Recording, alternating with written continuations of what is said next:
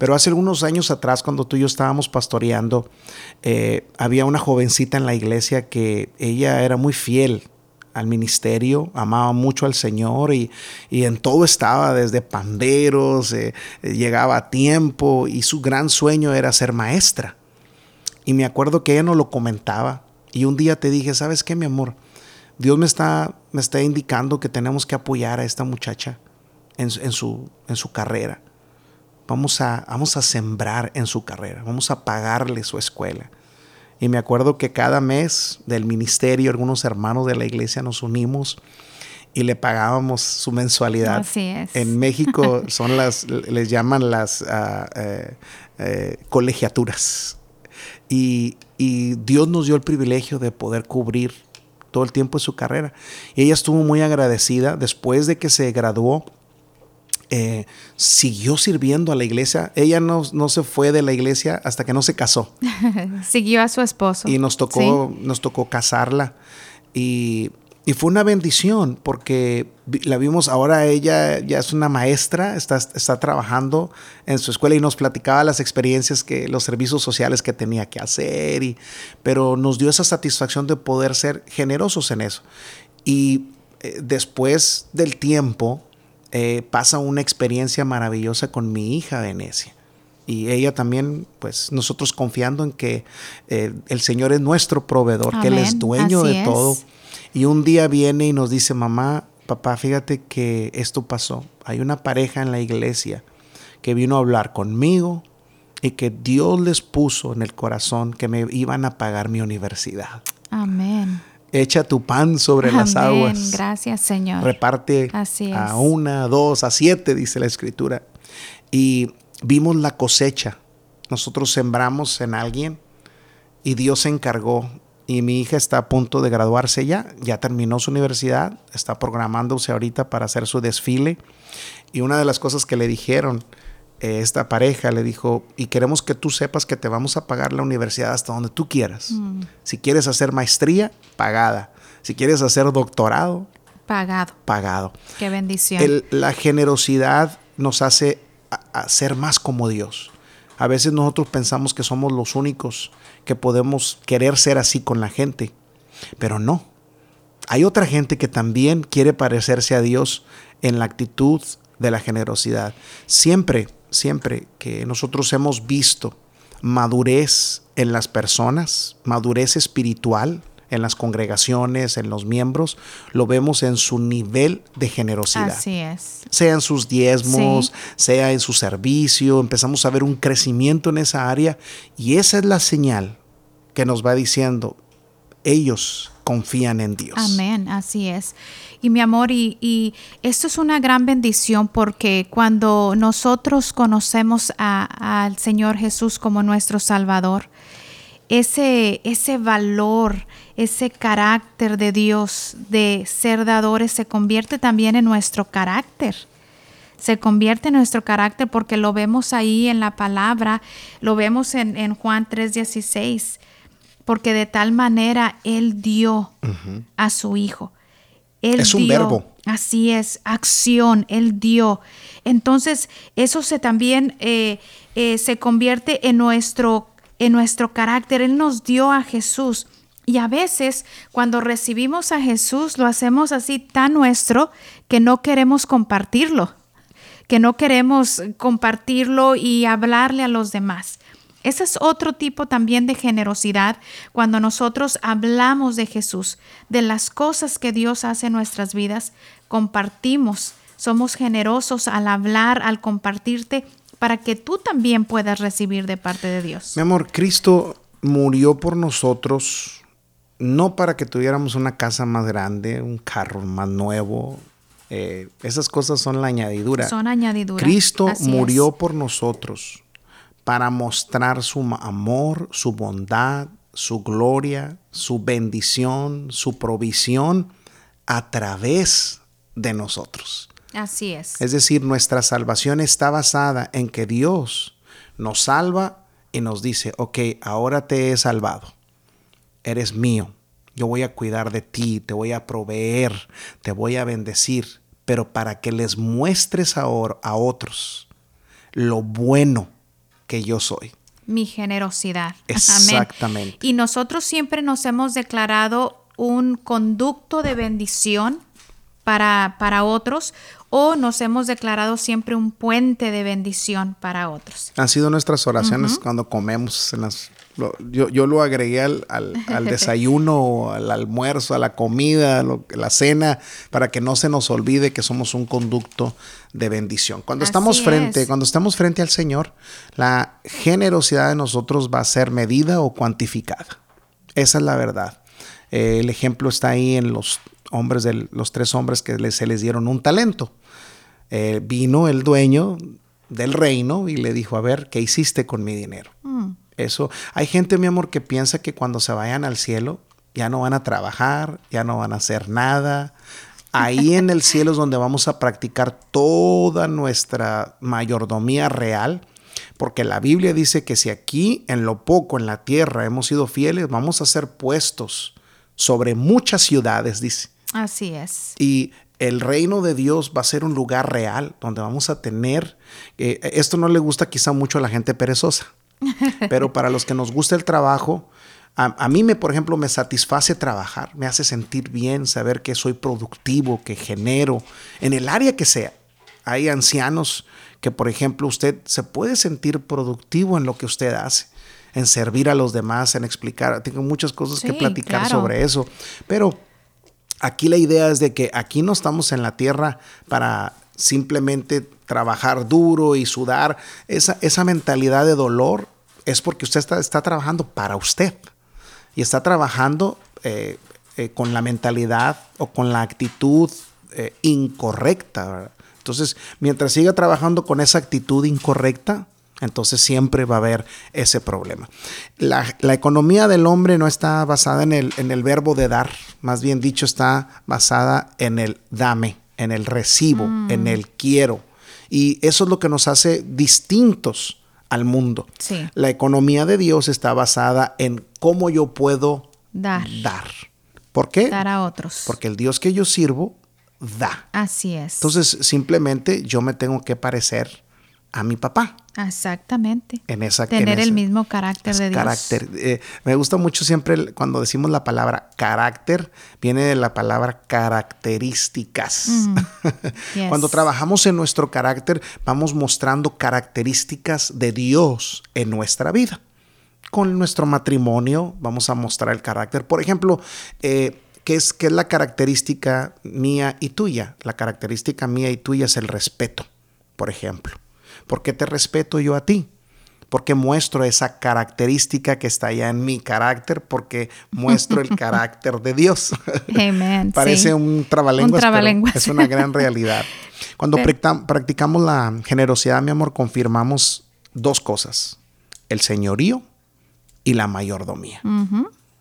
Muy sencillo.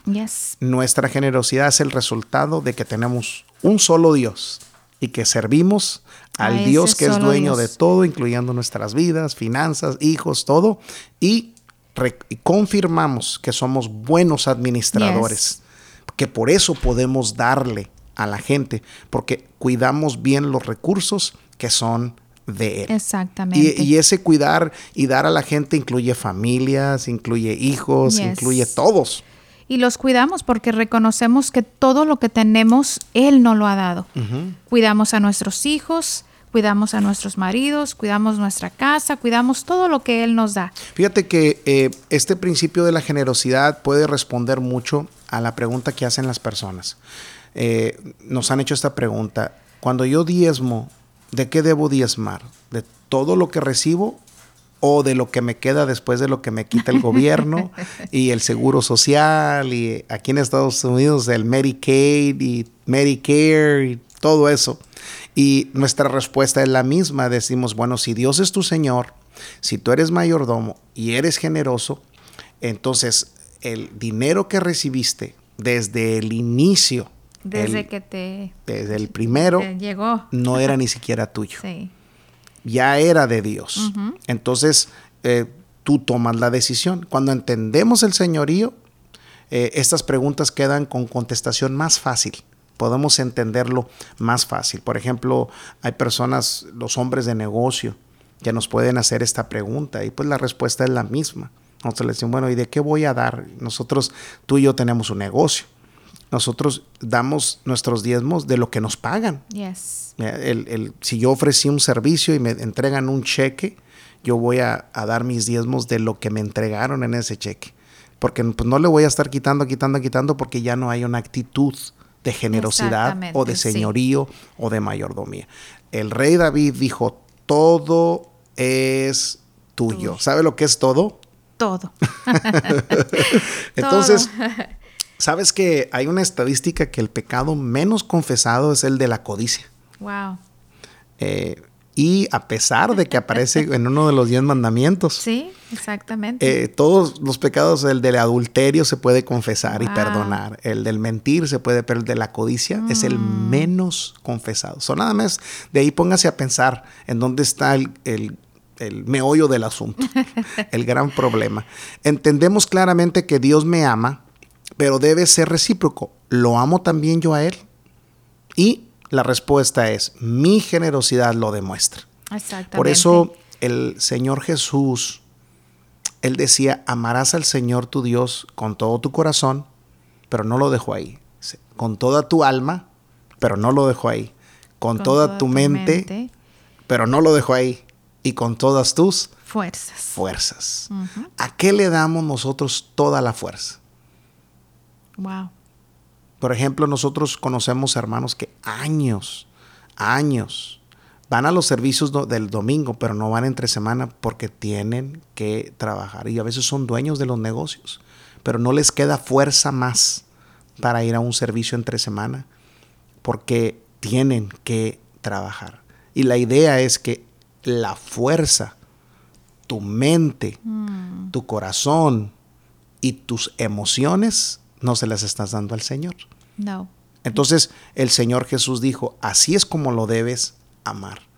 Entonces si nosotros decimos que vamos a amar a Dios, lo debemos amar a través de nuestra generosidad. ¿Qué significa, mi amor? Para mí, te lo voy a explicar de esta manera, para mí la generosidad se ha, significado esto. Todo, todo es para ti, Señor. Yo, yo, todo, Víctor Vallejo, todo, todo, todo, todo, todo, yo, soy para ti. Te pertenezco. Así. Así es como yo lo, he ido aprendiendo en mi vida. Me voy a cuidar en mi salud porque soy tuyo, Señor. Voy a cuidar mi alimentación porque soy tuyo, Señor. Voy a cuidar mi tiempo porque soy tuyo. Voy a cuidar mi familia porque no quiero que nada me estorbe para que cuando tú me necesites, estoy disponible. Voy a cuidar todas las áreas, voy a cuidar mis finanzas porque soy tuyo mis finanzas son tuyas. Entonces estamos siempre disponibles. Disponibles para el Señor, así es, mi amor. Y qué importante es eso que, que nosotros eh, fuimos creados por Dios para, para eso, para servirle. Y, y, tan involucrados estamos con todos los proyectos que resulta que no tenemos tiempo para Dios. Y cuando ya no tenemos tiempo para Dios, las cosas empiezan eh, a no caminar bien. Pero cuando reconocemos y que, que, somos hijos de Dios y que todo le pertenece a Dios y que nuestra vida está dedicada a Dios, Dios empieza a poner todas las cosas en su lugar y, y todo empieza a trabajar a, favor nuestro. Dios empieza a trabajar en todas las áreas de nuestras vidas. Cuando nosotros dedicamos nuestra vida a Dios y decir, Señor, aquí estoy no, no descuidamos las otras áreas porque Él nos ayuda a, poder dedicarnos a esas áreas también. Eh, vamos no Es que, perdón, no es que solamente estemos metidos haciendo haciendo eso, sometidos en la iglesia. No, tenemos todas estas otras responsabilidades, pero nuestra prioridad es Él porque Él es el Señor de nuestras vidas.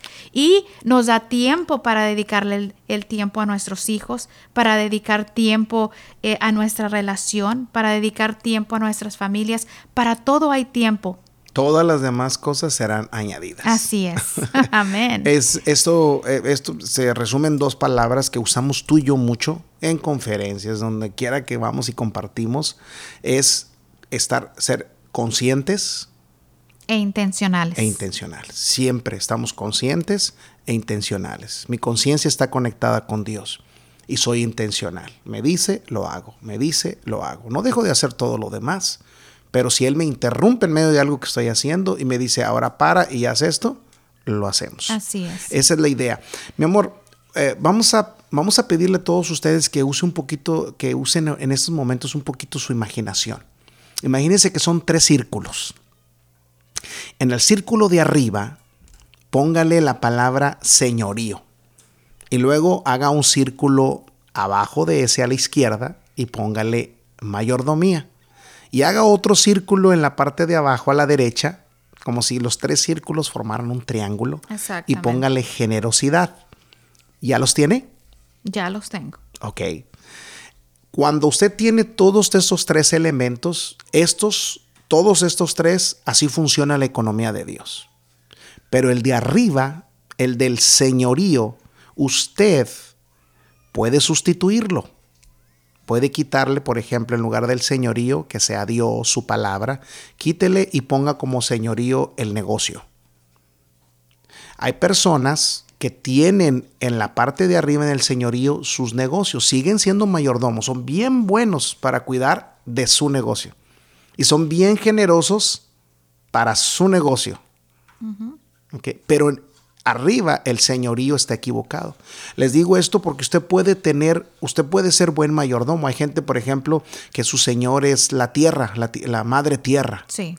Y cuidan de las ballenas, invierten todo su tiempo, su dinero en eso. Pero el señorío no es Dios. La gente puede ser un buen mayordomo y puede ser generoso. Hay algunos que han sustituido el señorío de Dios, su palabra, por los hijos. Y son buenísimos para cuidar de sus hijos y son muy generosos. ¿Con quién crees? Con sus hijos. Con sus hijos. Pero en algún momento, en algún momento, esto, va, a fracasar. Así es. Entonces, asegúrese que siempre en la parte de arriba el señorío lo tenga Dios. Eso le va a ayudar mucho. Y qué bueno que, lo, que, no lo decimos con imágenes, sino con, con palabras para que use su imaginación. Cuide que arriba, en el círculo de arriba, siempre esté el, señorío, de, Dios. El único Dios verdadero, Jesucristo, que esté sentado siempre arriba. Las otras dos cosas van a funcionar de manera coordinada. Y va, ahí es donde viene, donde hay éxito, progreso. Ahí es donde viene la sabiduría de Dios para ayudarnos a ser buenos mayordomos con nuestras finanzas, con nuestros negocios, nuestras familias y ser generosos en buena tierra siempre. Voy a terminar con esto. Leí esto de, del hermano Larry Burkett, que fue el fundador de Crown Ministries. Eh, en uno de sus devocionales dice que la, la reina de Inglaterra mandó llamar a un empresario multimillonario y le dijo, quiero que te encargues de los asuntos del reino, dice, en otro país, te quiero enviar para allá para que nos representes. El hombre le respondió, pues, eh, Majestad, le agradezco infinitamente su oferta, pero soy un hombre de negocios. Mis negocios dependen de mí y tengo que dedicarles tiempo. Si yo descuido mis negocios, se vienen abajo. Y dice que la reina le contestó con mucha sabiduría y mucha autoridad y le dijo, si, encárguese usted de los negocios, si usted se encarga de Inglaterra, Inglaterra se, va a encargar de sus, negocios. Dice que el hombre se fue, duró más de tres años fuera representando y al regreso sus negocios habían crecido tres veces más en su ausencia. Así es. Esa es una comparación al reino de Dios. Si nosotros lo representamos a Él en estas tres áreas, Él, se va a encargar de todo, de todo lo que Todas tenemos. las áreas de nuestras vidas. Ahí es donde está la base de la generosidad, en quién confiamos, por qué confiamos en Él y qué tan dispuestos estamos a entregarlo completamente. Y recuerdo que así terminamos esa, esa, comida con nuestros hijos esa, esa tarde. Yo les dije, hijos, les quiero hacer una pregunta. Últimamente me he hecho muy preguntón. les quiero hacer una pregunta. Le digo, todos ustedes están están muy, muy sólidos en sus trabajos, en lo que quieren hacer, los proyectos que le han creído al Señor. ¿Ustedes estarían dispuestos a dejarlo absolutamente todo por empezar algo nuevo que el Señor los mande a hacer? Y mi amor, su respuesta, bendito sea Dios, fue inmediata. Los tres dijeron, sí. Eso nos dio, a mí me dio mucha paz. Yo no sé, no sé qué experimentaste tú, pero a mí me dio mucha paz de saber que siempre estamos dispuestos y, la razón por la cual yo les dije esto es porque yo les comenté, dije, recuerde que nosotros podemos hacer muchas cosas, pero somos ministros, entregados al servicio del Señor, que es la mayordomía. Y tenemos que estar bien disponibles para, su reino. Así es. Pues mi amor, hemos terminado ya este podcast muy, muy informativo, muy lleno de la presencia de Dios y creemos que usted eh, recibirá, recibirá esta semilla que ha sido sembrada en su corazón y que producirá fruto abundante. Si usted quiere más información sobre nuestro eh, trabajo que hacemos, los procesos, vaya a nuestra página victoryflor.com. Así de sencillo. Ahí puede escuchar todos estos podcasts, tanto los anteriores como este y muchos otros más. Ahí puede también ponernos su información de contacto para pedir peticiones, sugerencias o también para que nosotros le podamos mantener informado para los lugares donde vamos o estamos dando conferencias, donde estamos dando eh, seminarios y para que se mantenga simplemente conectado a lo que está sucediendo. Gracias por su tiempo, les amamos mucho y pues siempre declaramos un cielo abierto para ustedes y para tu familia. Mi amor, gracias por compartir siempre conmigo estos tiempos maravillosos. Amén, encantada siempre mi amor. Les bendecimos en el nombre de Jesús. Hasta la próxima.